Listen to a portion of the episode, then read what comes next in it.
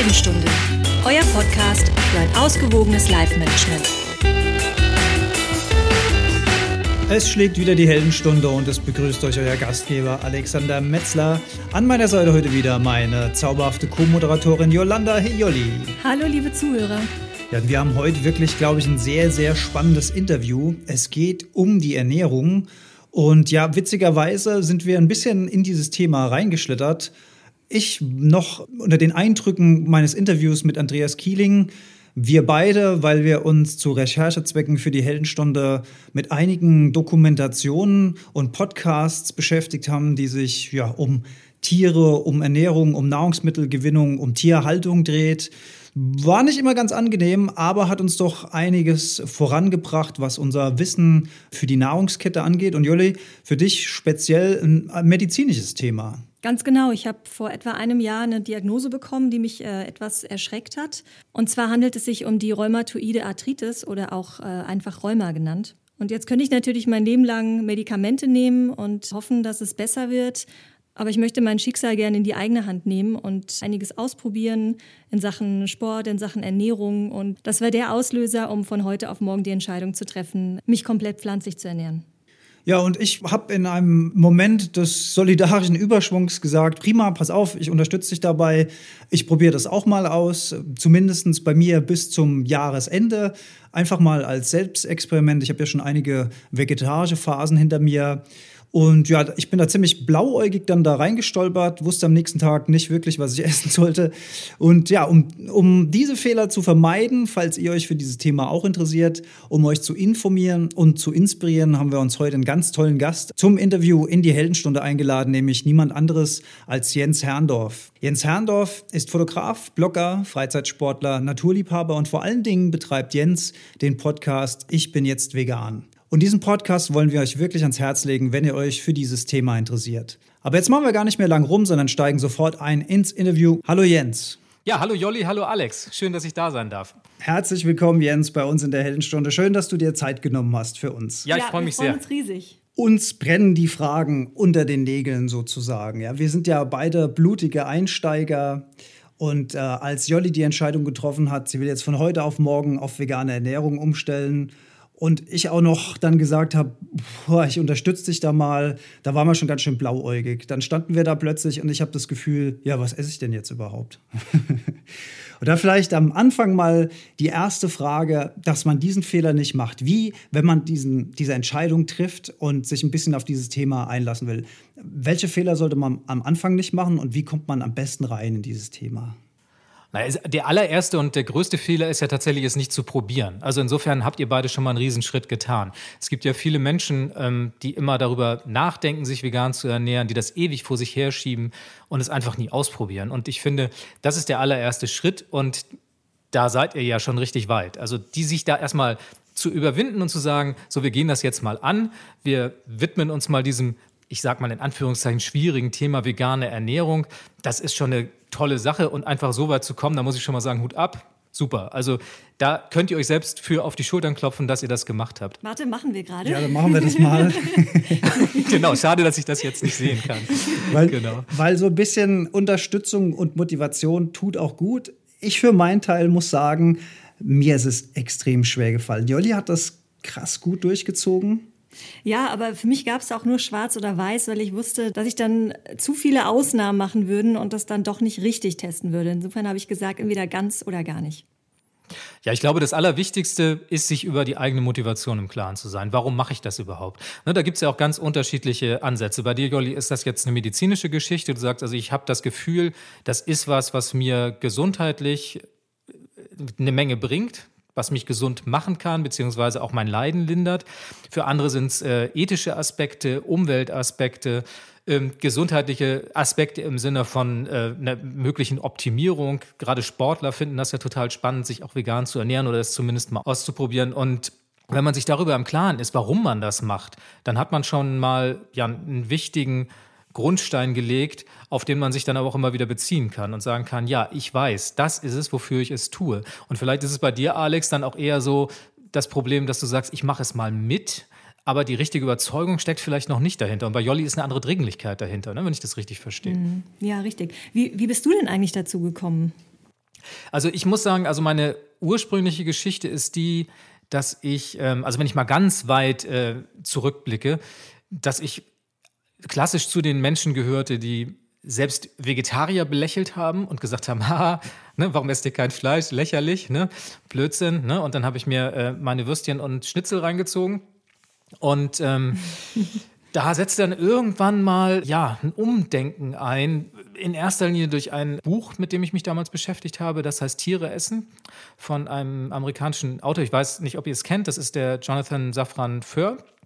Und der hat sich damit ganz intensiv auseinandergesetzt, als sein Sohn, glaube ich, zur Welt kam. Er hat sich dann die Frage gestellt, wie er ihn denn richtig und verantwortungsvoll großziehen kann. Und da spielt natürlich Ernährung eine große Rolle und ist dann auf diese ganze Geschichte gekommen, äh, inwieweit halt Fleischkonsum vertretbar ist in jeglicher Hinsicht.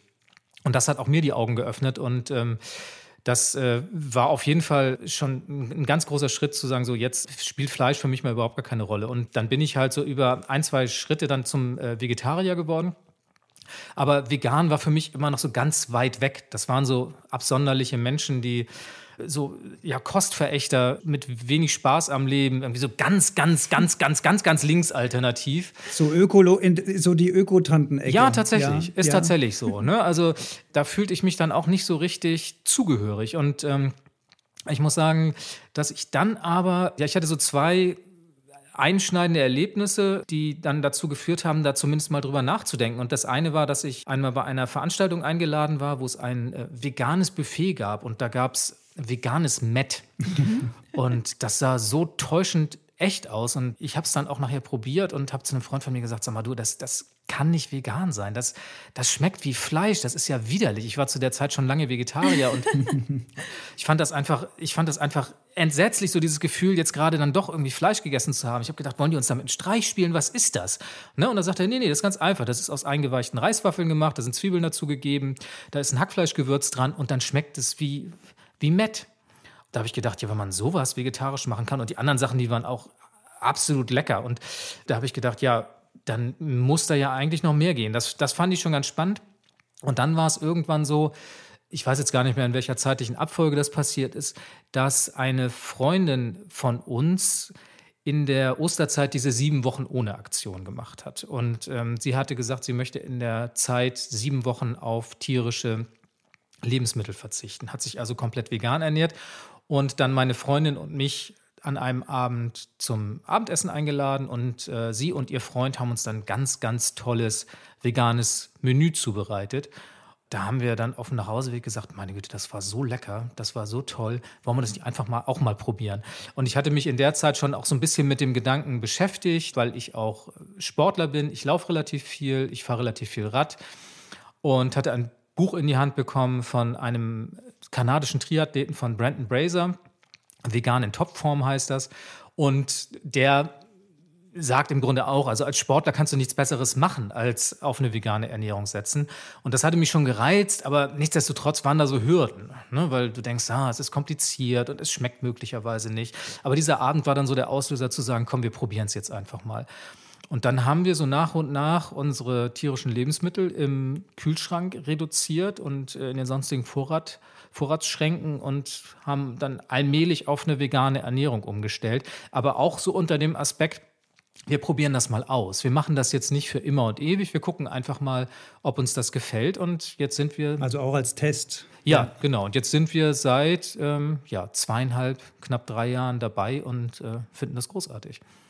Wow. Aber wenn ich dich richtig verstanden habe, war es für dich aber auch eher so eine schrittweise Umstellung. Ne? Also so die restlichen Lebensmittel dann noch fertig verbrauchen und mal gucken, was man so als Alternativen findet. Also eher so einen, sagen wir mal, sanften Übergang. Ja, das hat aber auch damit zu tun, dass ich gebürtiger Schwabe bin und ich auch ungern Sachen wegschmeiße. Sparsam. nein, aber auch nein, nein, nein, ganz klar. Also ich, wenn man das mit dem Thema Nachhaltigkeit ernst meint, dann äh, sollte man solche Dinge nicht entsorgen. Also wir haben natürlich geguckt, dass wir manche Sachen dann verschenkt haben im äh, Familien- und Freundeskreis. Andere Sachen, die noch vorhanden waren, die haben wir einfach aufgebraucht. Und ähm, dann haben wir ja allmählich dann halt zunehmend auf die vegane Ernährung umgestellt. Das schien uns nur vernünftig, weil alles andere ist auch, ja, das ist ökologischer. Ja, es ist Irrsinn, finde ich. Ne? Also einfach zu sagen, so von heute auf morgen, ich ändere jetzt alles. Ich glaube, dass es für manche Menschen wichtig sein kann, das so als Bruch zu inszenieren. Aber für uns war das damals der richtige Schritt zu sagen, wir nähern uns da ein bisschen sanfter an. Ich finde es ganz spannend, dass du quasi erst Vegetarier warst und dann Veganer, weil ich finde, also jetzt rückblickend finde ich den den Verzicht auf Fleisch ist nicht die größte Herausforderung für mich gewesen. Also es ist wirklich nochmal eine ganz andere Hürde und ein ganz anderes Ding, äh, tatsächlich ganz auf tierische Produkte zu verzichten. Also ging es mir. Ich weiß nicht, wie, wie war das bei euch? Also Fleisch war im Grunde bei uns dann in der, in der vegetarischen Zeit nie ein Thema. Also äh, wie man, also im Veganen hat man es ja oft, dass halt über Verzicht gesprochen wird. Ich glaube, da kommen wir vielleicht später im Zuge dieses Gesprächs auch noch zu. Aber Fleisch hat tatsächlich dieses Attribut bei uns nie gehabt, dass man auf irgendwas verzichten müsste. Ich glaube, das liegt zum Teil daran, dass es im vegetarischen Segment auch relativ gute Fleischersatzprodukte gibt, auf die man im Zweifelsfalle setzen kann. Es gibt ja vegetarische Würstchen oder Schnitzel oder was auch immer, worauf man Lust hat. Das kann man ja einigermaßen kompensieren. Von daher war das, wie gesagt, nicht so ein großes Thema. Witzig, das ist bei mir ähnlich. Ich habe äh, in meinem Leben schon öfter mal vegetarische Phasen gehabt. Auch so, ja, aus, aus ähm, aus Tierwohlgründen. Das war immer mein, mein einziger Ansporn, was das angeht. Und da hat mir Fleisch eigentlich auch nie gefehlt. Also ich bin zwar immer dann wieder zum Fleisch zurückgekehrt nach einiger Zeit. Warum weiß ich nicht. Das waren immer so Phasen bei mir. Dann habe ich es wieder aufgeweicht. Es hat vielleicht auch was mit der Motivation zu tun, die du äh, vorhin erwähnt hast, Jens. Weil tatsächlich war es so, ich habe das Gefühl, ich muss es mir immer wieder neu ins Bewusstsein rufen, warum ich das mache. Und das hält mich dann tatsächlich bei der Stange. Das heißt, wenn ich mich mal wieder mit dem Thema Tiertransporte, wenn ich mich mal wieder mit dem Thema Massentierhaltung oder Milchindustrie, also Schwangerhalten, permanentes Schwangerhalten von Kühen, Kälber wegnehmen, ähm, wie die da stehen, wie die gehalten werden. Wenn ich, wenn ich mir das wieder bewusst mache, dann weiß ich wieder, für was ich es mache. Und dann fällt es mir auch wieder viel einfacher. Wenn ich das, wenn sich das wieder verwirrt, verwischt mit dem Alltag, wenn das wieder so außerhalb von meinem Fokus ist, dann, ähm, dann schwindet da auch wieder meine Motivation. Das ist ganz, ganz interessant. Ja, das ist ein ganz wichtiger Punkt, den du da ansprichst, weil das hat ja auch viel damit zu tun, dass wir uns von der Herstellung der Lebensmittel auch sehr entfremdet haben. Und das ist ja auch was, womit unsere Lebensmittelindustrie sehr gerne spielt. Ne? Es werden uns ja heile Welten vorgegaukelt in allen Bereichen der Lebensmittelherstellung, ob das nun um freilaufende Hühner und glückliche Kühe geht bis hin zu grüne Weiden, grünen Weiden, ganz genau. Frisches Gras. Das sind alles ja. Dinge, die hat man ja so klassisch im Kopf. Die haben wir ja von Kindheit an quasi mit aufgenommen. Davon Abstand zu nehmen und zu sagen, halt, das ist im Grunde ganz anders das entspricht nicht der Realität. Ich glaube, das ist der wichtige Schritt, den man dann auch vollziehen muss und ähm, sich tatsächlich immer wieder zu hinterfragen, ist das, was ich da jetzt gerade tue, ethisch, ökologisch, moralisch, unter vielen Aspekten, ist das, ist das vertretbar? Und dann, glaube ich, ist die Frage relativ schnell und einfach zu beantworten, ob man solche Dinge zu sich nehmen sollte oder nicht. Ja, absolut. An der Stelle fällt mir auch dein tolles Gespräch ein mit dem Kinderbuchautor. Das fand ich total super, was er da gesagt hat. Ähm, sagst du mir gerade noch mal den Namen? Udo Taubitz war das. Ganz genau, ja. Er hat nämlich Kinderbücher geschrieben und hat versucht, in diesen Kinderbüchern zu illustrieren. Also er hat entgegen dieser Kinderbuchromantik gearbeitet, weil, weil du gesagt hast, man wird schon als Kind darauf indoktriniert, sage ich mal, dass es der schöne Bauernhof ist mit ein paar Tieren, die irgendwie alle glücklich sind und man hat seine Milch und man hat seine Eier und man hat sein frisches Fleisch. Und das glauben wir als Kinder. Das ist unsere Realität. Und es dauert verdammt lang. Es dauert wirklich, es hat auch bei mir viele, viele, viele Jahre. Gut, es wurde ja auch mit den Jahren immer schlimmer und immer schlimmer.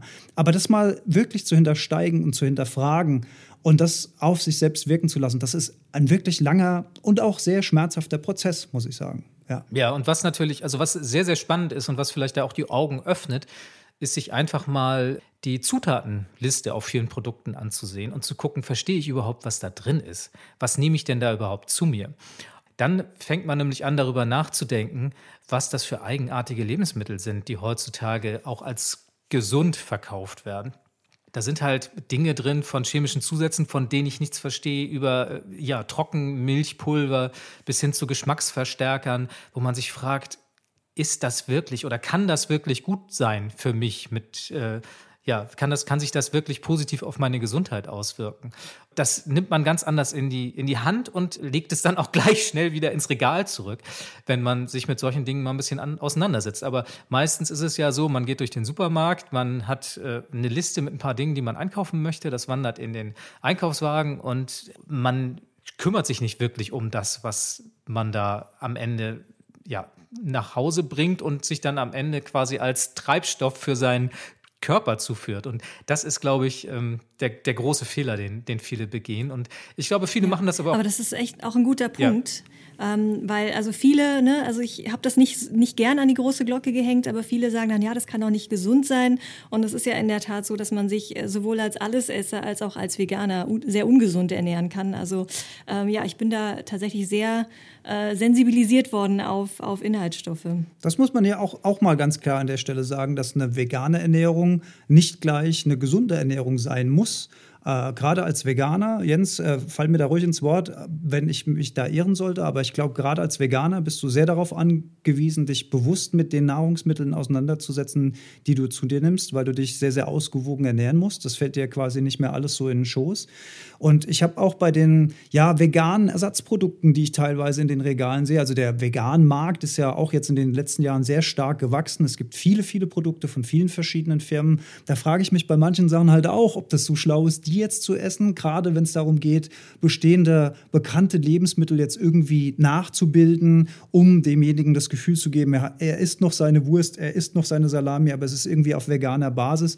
Wenn ich mir da die Zutatenliste angucke, dann bin ich auch nicht davon überzeugt, dass das so das Wahre ist. Ja, also dazu muss man zwei Dinge sagen. Also eine vegane Ernährung ist genauso gesund oder ungesund wie jede andere Ernährungsform auch. Es ist die Frage, was man daraus macht. Also per se ist eine vegane Ernährung ohne dass man auf gewisse Dinge achtet, nicht gesund. Aber das gilt genauso für eine omnivore Ernährung, das gilt genauso für eine vegetarische Ernährung, wie auch für eine frutarische Ernährung, was auch immer. Da kann man alles in diesen Topf schmeißen und sagen, wenn du dich nicht ausgewogen ernährst und für eine, ähm, ja, für, für eine ausreichende Nährstoffzufuhr sorgst, dann wird jede Form der Ernährung auch für dich nicht gut sein.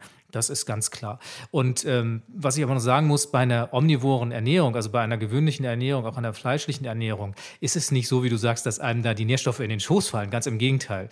Ich möchte nicht drüber nachdenken, was man da alles mit isst. Das ist ja auch so ein bisschen dieses, dieser Trugschluss zu denken, das deckt per se mal alles ab. Da kann ich mal nicht viel verkehrt machen. Also von, von daher denke ich mal, da ist bei jeder Ernährungsform wichtig, da ein ganz starkes Augenmerk drauf zu haben, wenn man sich gesund ernähren möchte. Und genauso ist eine vegane Ernährung auch keine Diät, was ja viele auch falsch verstehen. Ne, die denken jetzt, ich ernähre mich mal vegan, dann werde ich ein paar Kilo abnehmen und werde dann automatisch gesund. Das ist Quatsch. Ne, also das sind so Dinge, über die muss man sich natürlich im Klaren sein. Und ja, um ich, wenn ich den ganzen Tag Pommes frites esse, bist du theoretisch Veganer? Genau. Genau, genau, bin ich Veganer, ja. werde aber nicht abnehmen. Genau. Na, ich, ich kenne ich kenn solche Menschen, das gibt es tatsächlich. Also es sind also diese klassischen Pudding-Veganer, nennt man sie, die sich dann von ja, Schokolade, von Pommes, von Chips ernähren. Aber mit Gesundheit hat das am Ende nichts zu tun. Darüber muss man sich ganz äh, deutlich im Klaren sein. Nee, um auf die veganen Ersatzprodukte nochmal kurz zu sprechen zu kommen, da gebe ich dir vollkommen recht. Also auch da muss man als jemand, der sich verantwortungsbewusst ernährt, natürlich ganz genau die Zutatenlisten sich ansehen. Auch da sind teilweise Dinge in diesen Produkten, die nicht unbedingt der Gesundheit das Allerbeste antun. Und ähm, ich finde auch gerade, dass diese veganen Ersatzprodukte, ob sie jetzt nun Wurst oder Schnitzel heißen dürfen, das lasse ich jetzt mal ganz außen vor, auch meistens ganz, ganz unsäglich verpackt sind. Also wenn man es wirklich mit Nachhaltigkeit und einem ähm, ja, etwas verantwortungsbewussteren Leben ernst meint, sollte man die möglichst vermeiden. Nichtsdestotrotz, ich bin kein, ich, also ich möchte sie jetzt nicht verurteilen, weil sie eine gute Stütze sein können oder eine gute Brücke schlagen können zur veganen Ernährung. Es gibt Menschen, denen fällt es einfach leichter, für eine gewisse Zeit auf diese Produkte zuzugreifen und sie als, ja, als Ersatz, als Substitut zu nehmen, um vegetarische Produkte, die sie vielleicht dann vorher zu sich genommen haben oder auch fleischliche Produkte zu ersetzen. Und ich finde, da können sie eine gute Hilfestellung leisten. Aber dauerhaft würde ich auch sagen, sollte man zusehen, dass man sich von solchen Dingen dann ja, bestenfalls auch ein bisschen entfernt und auf gesündere Alternativen umsteigt. Ja, das ist aber ein schöner Punkt, den du da sagst. Das habe ich so noch gar nicht betrachtet, dass das vielleicht dann sozusagen die Einstiegsdroge in die vegane Ernährung sein könnte, dass man nicht von heute auf morgen so einen radikalen Schnitt macht. Das ist nämlich genau das, was mich bisschen, ja, was bisschen mein Problem war, als ich äh, mal eben zur Jolli sagte, pass auf, ich unterstütze dich, ich mache das so als Eigenexperiment. Das war ja sozusagen eine Entscheidung von heute auf morgen. Und dann, und dann stand ich am nächsten Tag da, es war Mittagspause in, auf der Arbeit äh, und äh, wir haben ein Best Washed in Town. Gut, da bin ich sowieso so gut wie nie hingegangen, aber da gehen die Kollegen öfter gern mal hin. Wir haben ein Aldi um die Ecke, wo du dir so deinen dein verpackten Kram kaufen kannst. Und dann stand ich da und habe so gedacht, so, hm, tja, was esse ich denn jetzt eigentlich? Ja, mhm. dann geht's los. Also ich bin ja völlig unvorbereitet in diese Sache reingestolpert. Ähm, und das würde ich vielleicht, ja, muss ich, hast, du hast ja auch gesagt, es gibt verschiedene Strategien. Ich glaube, die war für mich persönlich nicht die schlauste, weil ich am Anfang schon das krasseste Gefühl von Verzicht hatte. Also man muss sagen, wie gesagt, Fleisch kein Problem, Fleisch fehlt mir nicht. Aber ich bin so ein Frühstücksmensch, Jens. Ich mache mir so gern oder habe mir so gern Quark angerührt morgens. Ich habe meinen Joghurt in mein Müsli reingemacht und in mein, in mein Obst. Ich liebe das weich gekochte Frühstücksei. Äh, das ist alles Sachen, das war wirklich schlimm. Das war wirklich schlimm, muss ich sagen. Also vom Honig bin ich übrigens äh, nicht weg. Ich, also Honig habe ich mir nicht nehmen lassen. Deswegen, deswegen sage ich auch, äh, wenn mich jemand fragt im Moment, sage ich auch immer, ich ernähre mich überwiegend vegan, weil es dann doch noch so ein paar kleine Reste gibt, wo ich ein bisschen cheate. Ist das schlimm? Verurteilst du mich da oder sagst du, nee, ich bin trotzdem auf dem richtigen Weg? Selbstverständlich verurteile ich dich. Ab vors Vegangericht, sofort. Zehn Tage Einzelhaft äh, bei, äh, ja, ich weiß nicht, bei Rinderbrühe oder so. Oh ja, Nein. oh. Ja. Genau, richtig, zur Strafe. Nein, aber ähm, was ich sagen möchte, also ich finde, ein ganz wichtiger Aspekt ist tatsächlich, ich, ich, weiß, ich weiß, dass es auch anders geht, aber ich würde tatsächlich jedem raten, der zuvor auch noch nicht vegetarisch gelebt hat, zumindest diesen vegetarischen Schritt einzuschieben. Ich glaube, es ist ganz wichtig, da erstmal sich zu festigen und zu sagen, so eine vegetarische Ernährung ist für mich was, da fühle ich mich wohl, das ist meine Ernährungsform, die ich mich für mich gefunden habe. Und äh, dann kann man den nächsten Schritt gehen. Ich glaube, diese vegetarische Phase zu überspringen, das macht es unnötig schwierig. Mhm. Da würde ich tatsächlich nicht unbedingt zu raten, es sei denn, die Motivation ist so groß, die Überzeugung ist so groß. Es gibt ja Menschen, die können das wuppen, aber ähm, also dann würde ich sagen, ja, mach's, probier es aus. Aber ansonsten würde ich immer dazu raten, diesen fleischlosen Zwischenschritt einzulegen. Das ist, denke ich mal, die bessere Variante, um sich da auch ja, längerfristig auf die vegane Ernährung einzustellen. Und ansonsten, das ist auch ein ganz spannender Punkt, den du ansprichst, als Veganer, gerade in der Anfangsphase, du musst dich natürlich darauf vorbereiten, dass die Umwelt nicht auf dich eingestellt ist.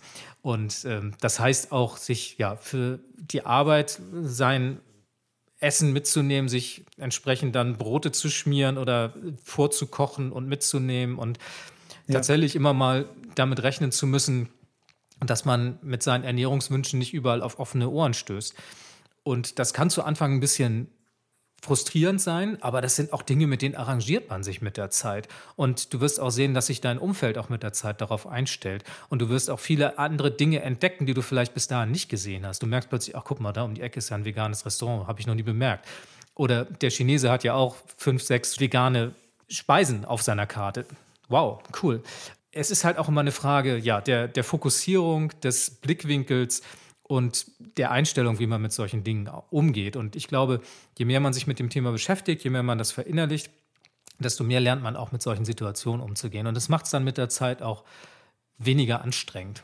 Kann ich dir nur hundertprozentig zustimmen. Ist jetzt auch das, was ich so im Rückblick für mich mm, äh, gesehen habe. Jolli ging es ganz ähnlich, wo du das Umfeld angesprochen hast. Das ist, glaube ich, auch ein wichtiger Punkt für unsere Hörerinnen und Hörer, die jetzt vielleicht ähm, ja, anfangen, das erste Pflänzchen des Interesses äh, da zu spüren an so einer äh, Umstellung. Also das Umfeld, gerade das soziale Umfeld, da habe ich die verrücktesten Reaktionen erlebt, wenn es zum Thema Ernährung kommt. Äh, oder also wenn man mich fragt, Alex, warum isst du heute Abend nur Salat oder warum isst du nur die vegane Vorspeise oder warum oder was ist denn mit dir los? Ja, das, das ging von interessanten Nachfragen bis hin zu blanken Entsetzen. Mhm. Also da war wirklich die, die volle Spanne dabei. Ich bin jetzt ein bisschen dazu übergegangen, mich auch gar nicht groß zu erklären. Wenn jemand nachfragt, dann sage ich sehr defensiv, dass ich das für mich aus ethischen Gründen entschieden habe. Und ich sage auch immer, das ist erstmal nur ein Experiment. Dann sind die Leute schon einigermaßen beruhigt, dass der arme Junge jetzt nicht bis zu seinem Lebensende nur noch Salatblätter essen muss und bald wegstirbt. Ja, dann sind die erstmal beruhigt. Aber das ist schon krass, auf was für ein Spektrum von Reaktionen man trifft.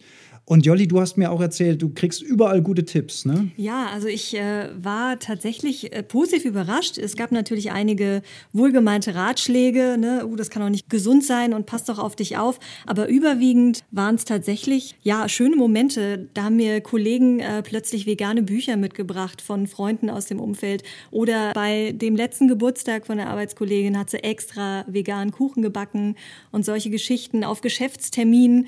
Ich traue mich das dann ja auch nicht immer immer so dann zu sagen und suche mir dann auf der Karte das aus, was vegan aussieht. Dann kam das wohl doch raus und dann äh, hat tatsächlich die Geschäftspartnerin für mich ein veganes Essen bestellt. Das haben die dann extra zubereitet, also total süß, fand ich toll.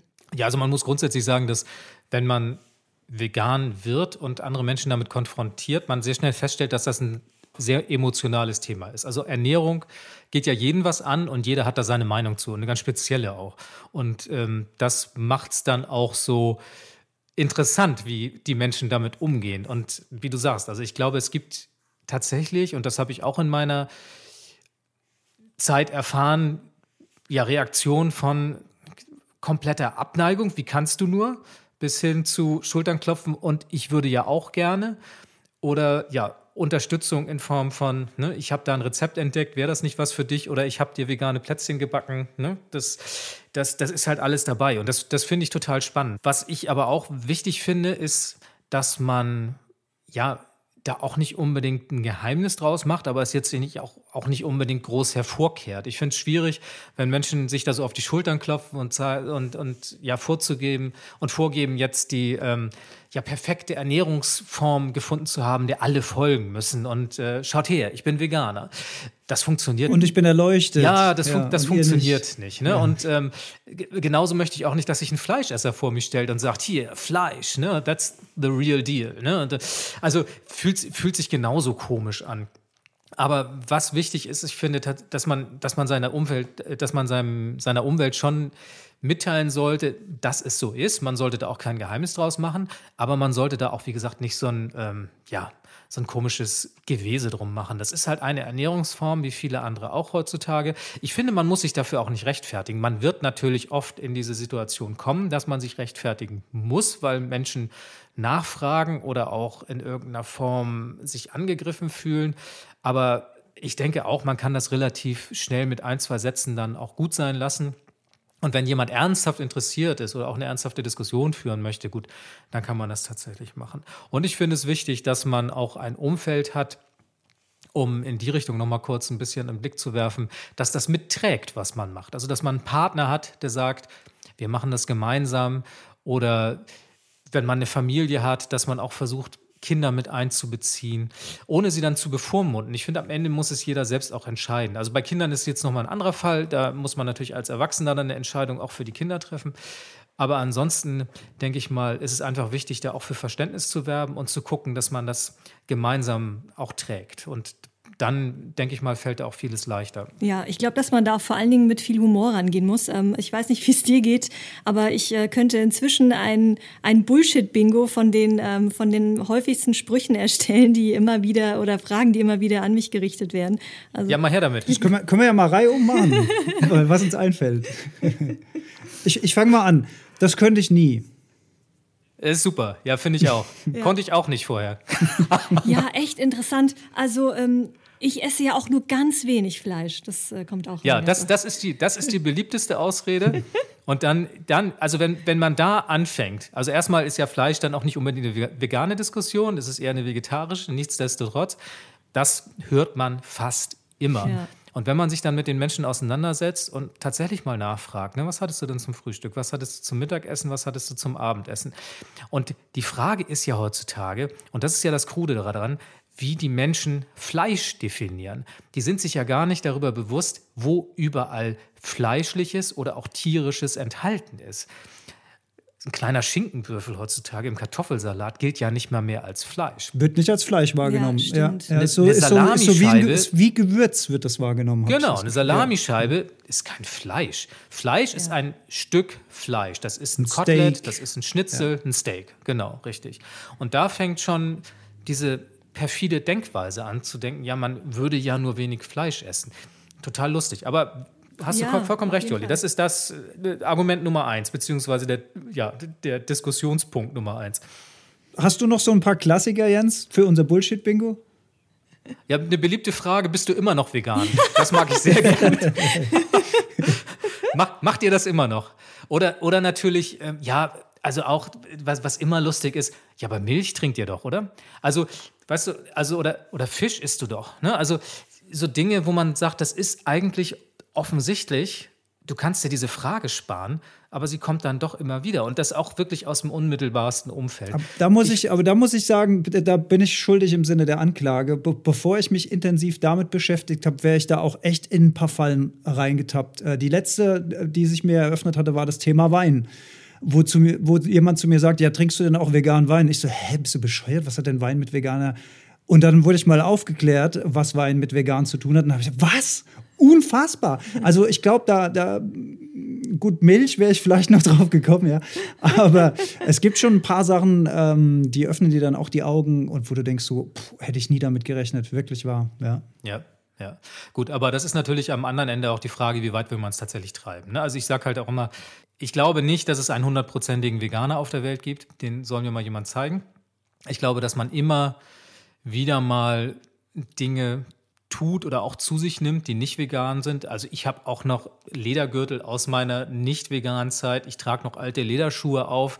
Man mag mich dafür jetzt lynchen. Ich trinke auch mal einen Wein, wo ich nicht frage, ob das jetzt mit Fischblase geklärt wurde oder ob da tierisches Eiweiß zur Klärung beigesetzt wurde. Genauso wie ich auch mal einen klaren Apfelsaft trinke. Ähm, ich glaube, das ist auch ein wichtiger Punkt, dass man sich darüber im Klaren sein muss, dass es Perfektionismus in der Form nicht gibt.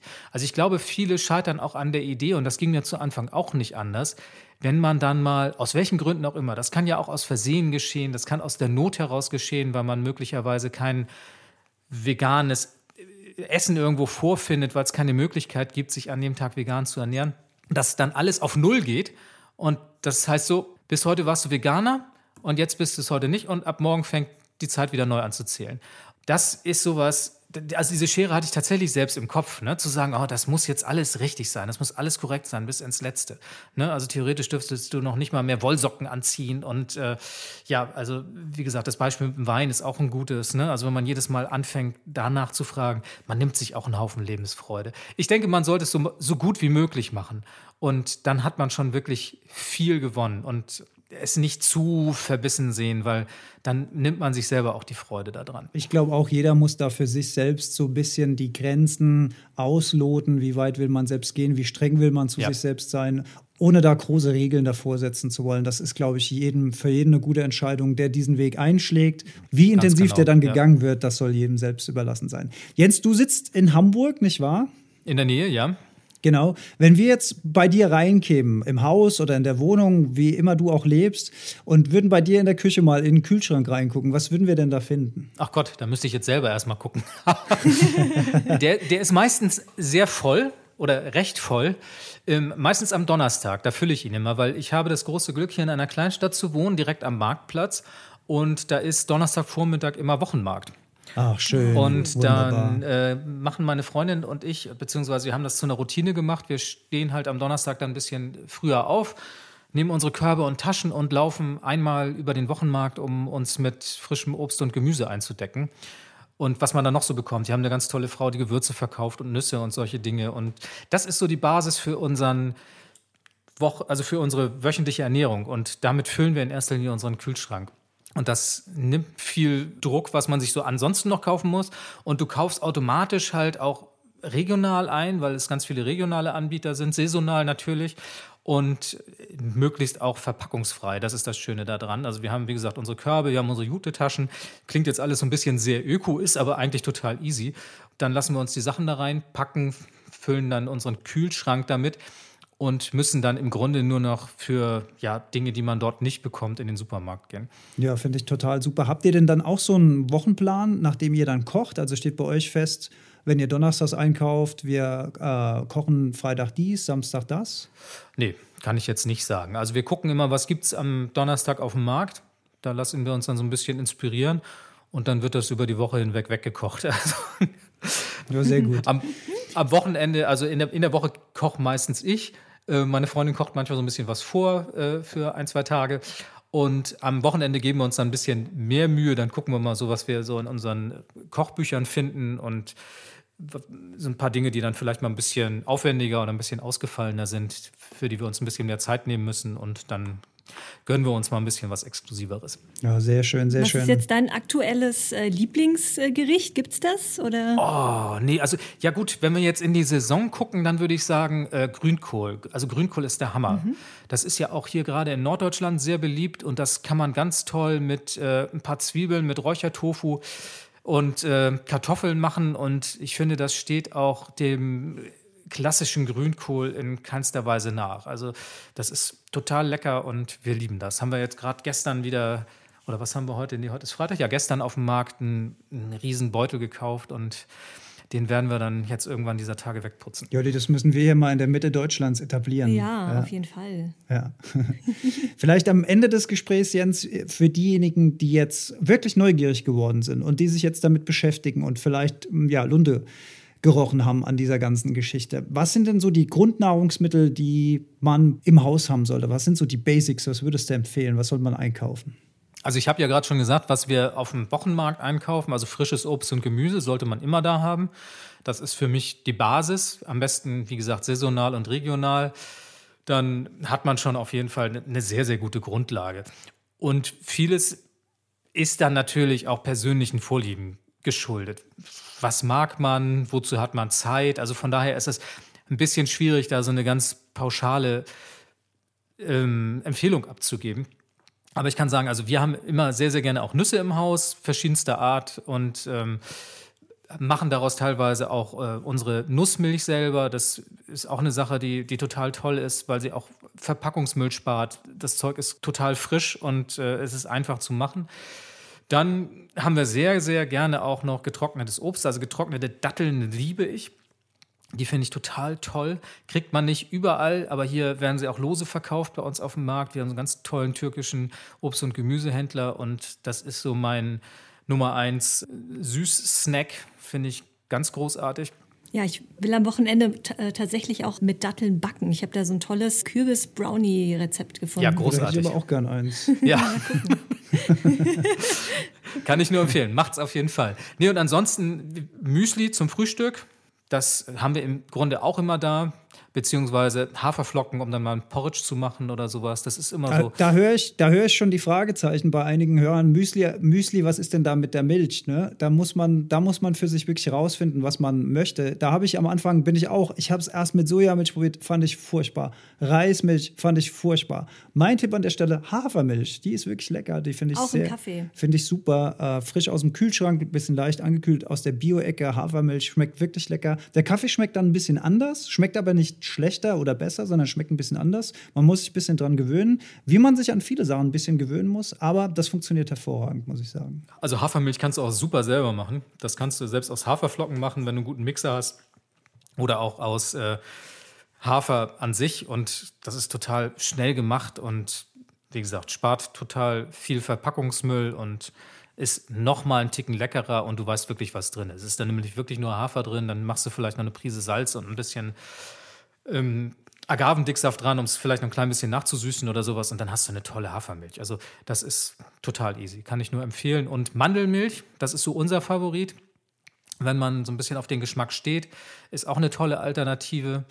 Und da gibt es ja tatsächlich auch eine Menge Variationen. Und da muss ich auch immer sagen, da ist natürlich die Bandbreite an Geschmäckern auch viel, viel größer als bei klassischer Kuhmilch. Da kannst du ja, wie du sagtest, ne, von Soja bis hin zu Hafer, Mandel, Reis aus einer Vielzahl von verschiedenen Geschmacksrichtungen wählen. Das, was du sagst mit dem Selbstherstellen, das ist, glaube ich, für uns dann tatsächlich wäre das nächste Level, Level 2. Ja, also nicht nur die Sachen frisch einkaufen, frisch kochen, sondern auch dann weitgehend selbst herstellen, weil dieses Thema Verpackungsmüll, das ist äh, auch eine Sache, die mich total anfixt. Einfaches Beispiel: neulich im Aldi gab es Bio-Bananen mit Fairtrade. Das sind so zwei Sachen, die mich eigentlich sehr ansprechen, wo ich denke, geil, die kann man eigentlich kaufen. Was ist? Die Staude ist wieder mit so einer sinnlos dummen Plastikverpackung verpackt. Und dann kaufe ich es nicht. Ja. Ich kaufe es dann einfach nicht, aber kauf mal im Supermarkt unverpacktes Zeug. Da, da wirst du verzweifeln. Da, da. Ja, also weitestgehend darauf verzichten. Also ich kann dann auch immer nur sagen, wenn ihr die Möglichkeit habt, also zumindest in den Biomarkt zu gehen, wobei das auch keine Garantie ist für Verpackungsarmut. Ähm, auch da ist vieles schlecht verpackt. Oder ansonsten tatsächlich ja Wochenmärkte zu nutzen oder halt einen Hofladen wenn man den irgendwo in der Nähe hat, sich mal aufs Fahrrad zu setzen, zu sagen, so am Wochenende kommen wir machen mal einen Ausflug hier, nehmen unsere Fahrradtaschen mit und packen die mal voll und kaufen mal möglichst verpackungsarm ein. Und ansonsten, was du sagst, also selber machen ist ein ganz toller Aspekt. Da haben wir auch ganz, ganz viel dazugelernt über die Zeit und das sind so Dinge, die ja vor, ich sag mal, ein paar Jahren, Jahrzehnten ja eigentlich auch noch üblich waren. Das ist so unsere Generation, die es dann irgendwann verlernt hat.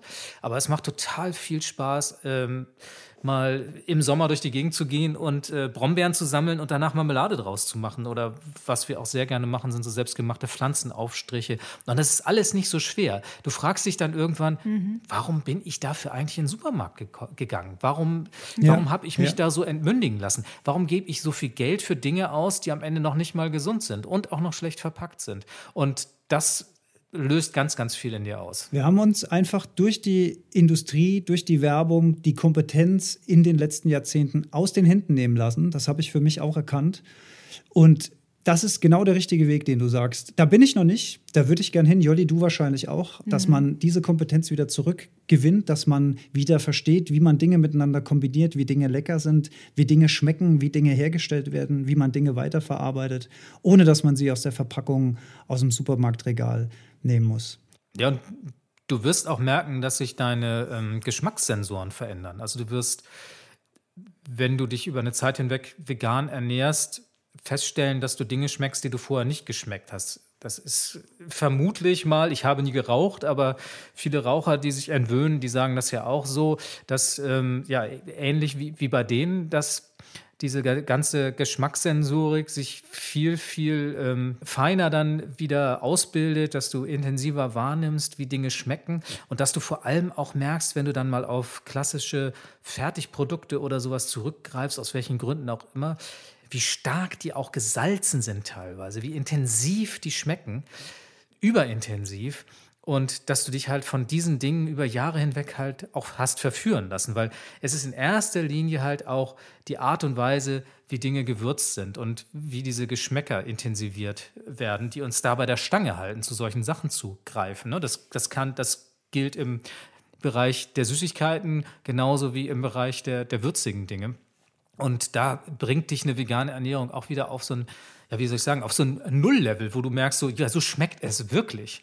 Und das ist sehr, sehr interessant. Ja, mega motivierend. Ich sehe mich gleich nach unserem Gespräch schon mit der Schürze in der Küche und Messer in der Hand und hier Gemüse schnippeln. Ich habe jetzt voll Bock drauf. Ja, ich bitte um Beweisbilder. Da habe ich auch noch ein bisschen. Ja, die, die, die schicke ich dir. Jens, vielen, vielen herzlichen Dank, dass du dir die Zeit für uns genommen hast. Ich glaube ähm, glaub schon, dass der eine oder andere jetzt mal für sich nachdenkt, äh, wie das weitergehen kann mit der eigenen Ernährung. Super Tipps, super motivierend. Vielen, vielen Dank. Ich habe übrigens als Abschluss äh, bei der Recherche noch eine Sache über dich erfahren, die wusste ich vorher gar nicht, und zwar, dass du auch der Manager bist von der Band Fettes Brot. Das ist richtig. Also erstmal vielen Dank, dass ich in eurer Sendung sein darf. Und äh, ja, das letztgenannte Gerücht kann ich bestätigen.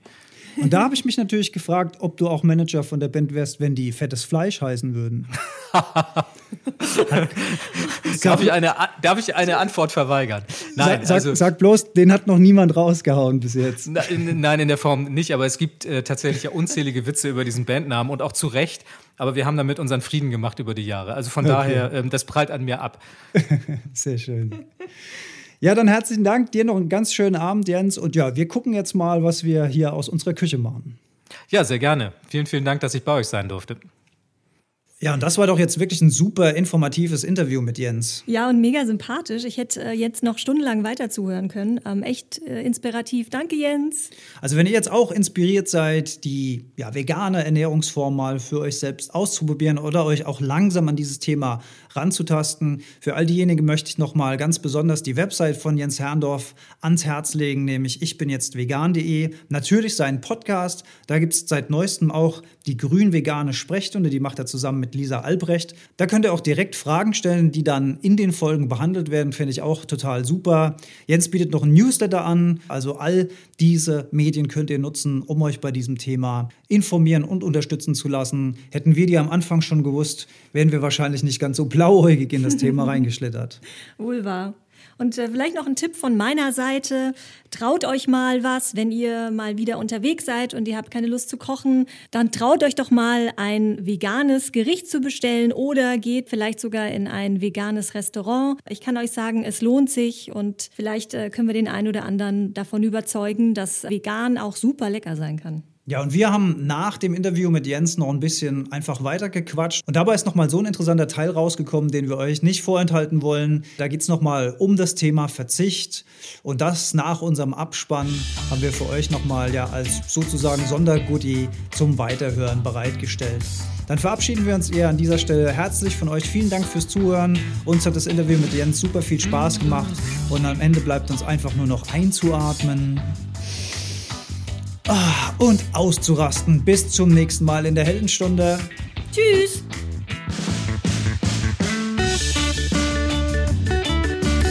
Ja, herzlichen Dank fürs Zuhören. Alle Infos zur Heldenstunde findet ihr auf heldenstunde.de. Wir freuen uns auf eure Kommentare und Gedanken.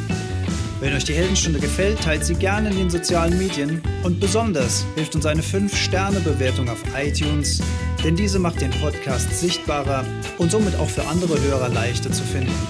Herzlichen Dank dafür und bis ganz bald in der Heldenstunde.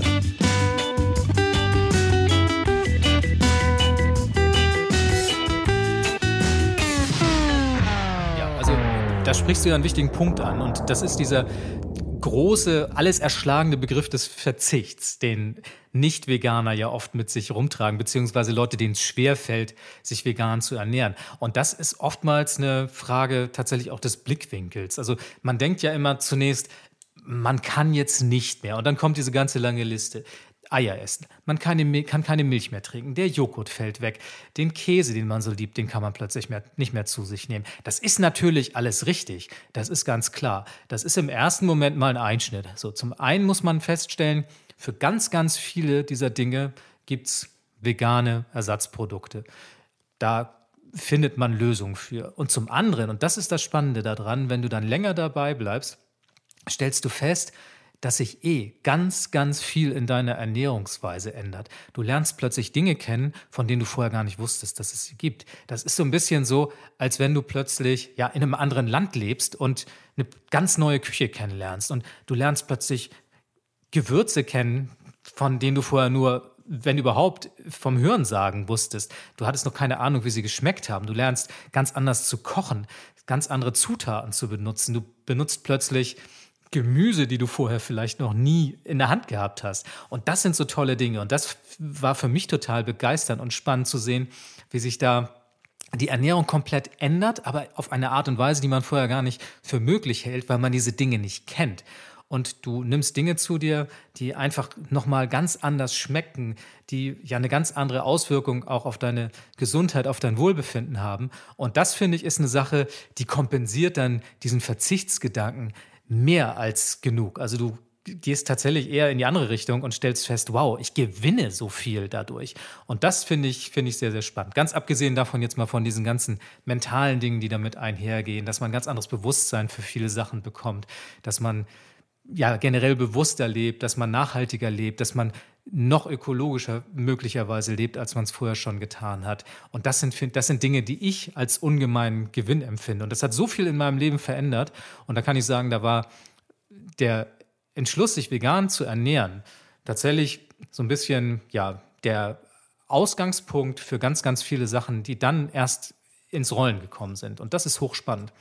Das ist schön, dass du das sagst, weil ich glaube, das nimmt vielleicht auch dem einen oder anderen diese Einstiegsangst, gerade vor dem Verzicht. Ich muss auf so viel verzichten, dass sich das dann dreht in eine größere Vielfalt und in der Bereicherung des eigenen Lebens und auch des eigenen ja, Nährstoffangebotes. Finde ich ganz, ganz spannend. Ganz genau, ja. ganz genau. Und du musst halt auch eine Neugier mitbringen. Das bedingt es natürlich. Ne? Also wenn du dich von vornherein in diese Verzichtshaltung zurückziehst, dann denke ich mal, wird schwierig, da rauszukommen. Aber wenn du sagst, so, ich halte jetzt erstmal die Augen offen und bin neugierig auf das, was da kommt, und lass mich damit auch, lass mich auch mit Freude darauf ein, dann kann das eine extrem spannende und bereichernde Sache werden. Ja, und, und letzten Endes, glaube ich, wird das dann auch so die neue Gewohnheit. Ich glaube, es ist immer schwer, so aus den alten Mustern rauszukommen und sich umzustellen. Aber ich ähm, merke auch, dass es mir immer leichter fällt, weil es auch immer mehr zum neuen Tagesablauf und zur neuen Ernährungsweise gehört. Zu einer Normalität. Ja, genau. Ja.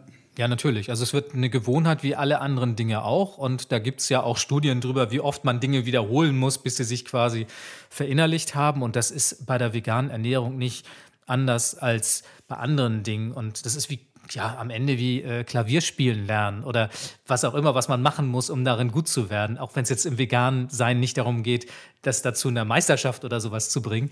Aber das einfach zu internalisieren mit der Zeit. Und vor allem führt es einem dann auch irgendwann die Absurdität der in Anführungszeichen normalen Ernährung vor Augen. Du siehst das halt plötzlich mit einem ganz anderen Blick und wirst viel, viel kritischer, was das anbelangt und ja, gehst mit dir selbst am Ende auch viel, viel besser um, einfach weil du siehst, dass das, was normal ist, am Ende nicht gut sein kann. Ja, und diese krasse Erkenntnis am Ende, dass man das hat so viele Jahre selbstverständlich mit sich machen lassen und selbst gemacht hat. Das finde ich auch eine krasse Erkenntnis. Äh, das ist total toll. Also da, da hat mir ähm, die Lea Green, das ist eine Kochbuchautorin aus Berlin, mal ein ganz tolles und anschauliches Beispiel für geliefert. Die hat gesagt, ich weiß nicht, ob ihr den Film kennt, das ist wie in Matrix. Du hast die Wahl zwischen der roten und der blauen Pille und wenn du die rote Pille schluckst, wirst du die Wahrheit sehen und wenn du die blaue Pille schluckst, dann wird alles wieder so sein wie vorher und du wirst nie die Wahrheit erfahren. Und mit dem Veganismus ist es so ein bisschen so, als wenn man sich für die rote Pille entscheidet und dann mit einem ganz anderen Wissen und mit einer ganz anderen Einstellung durch die Welt geht und ja, sich viel, viel mehr verändert als nur das, was man sich auf den Teller füllt und Tag für Tag dann isst. Ja, und ähnlich wie Neo in Matrix, als er ja dann erwacht und sieht, dass er in dieser Zelle drin ist, in, diesem, in dieser Biomasse und eigentlich als Batterie funktioniert und sich diese, diesen Schlauch aus dem Kopf rauszieht, das ist keine schöne Umgebung. Und so ein bisschen ging es mir da auch, als ich mich intensiver mit dieser Massentierhaltung, mit dieser Milchproduktion und so weiter. Das sind keine schönen Bilder. Deswegen ist es eigentlich schön, wenn man auf diesen Pfad geht und das nicht mehr länger unterstützt. Ganz genau, kann ich nur so unterschreiben. Zum Thema Lea, wir haben übrigens auch ein Kochbuch von ihr. Das ist eins meiner Lieblingskochbücher mittlerweile. Ich glaube, es heißt Vegan Love oder so. Ja, ja das ist toll. Und sie hat jetzt ja. gerade ein neues rausgebracht, um euch das noch sagen Ach, zu können. Irgendwie Green irgendwas, ne? Green Love, genau. Ja, das Green ist dieser Tage okay. rausgekommen. Da mache ich mal kurz ein bisschen Werbung für meine Freundin Lea. Kauft dieses Kochbuch, es ist toll. Ja, Jolli ist ja hier voll am Start. Ja, schöne Grüße an Lea. Ich hoffe, ich werde ja auch mal bekocht anständig. da sind genug Inspirationen drin, Alex, das schaffst du.